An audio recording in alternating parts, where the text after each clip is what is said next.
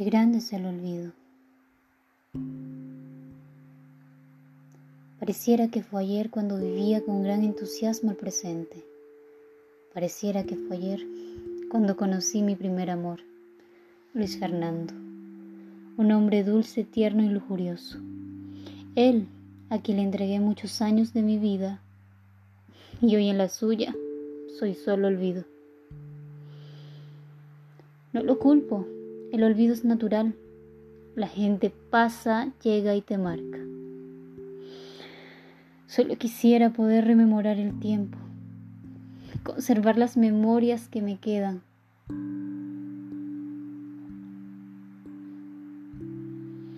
Este lugar me entristece tanto, me hace sentir sin vida, me lleva a lo más bajo.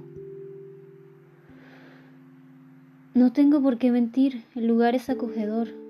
Soy yo quien no siento esto como mi proceso. No estoy en el tiempo adecuado. No quiero olvidar.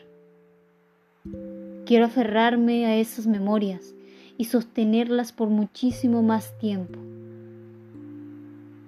Por el tiempo que mi mente me lo permita.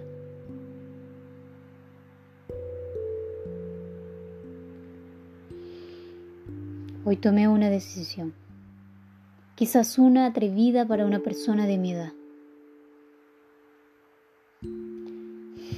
Si Luis Fernando fuese consciente de su memoria y de quién soy, me diría con su voz tierna que estoy pisando la locura y tomaría lo más esencial y escaparía conmigo. Mi decisión tomada es esta.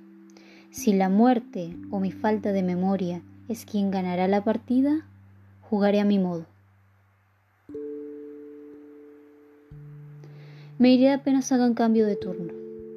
Voy a huir del lugar donde a las 3 es la hora del té y donde a las 10 es la hora de los calmantes para el dolor físico y mental.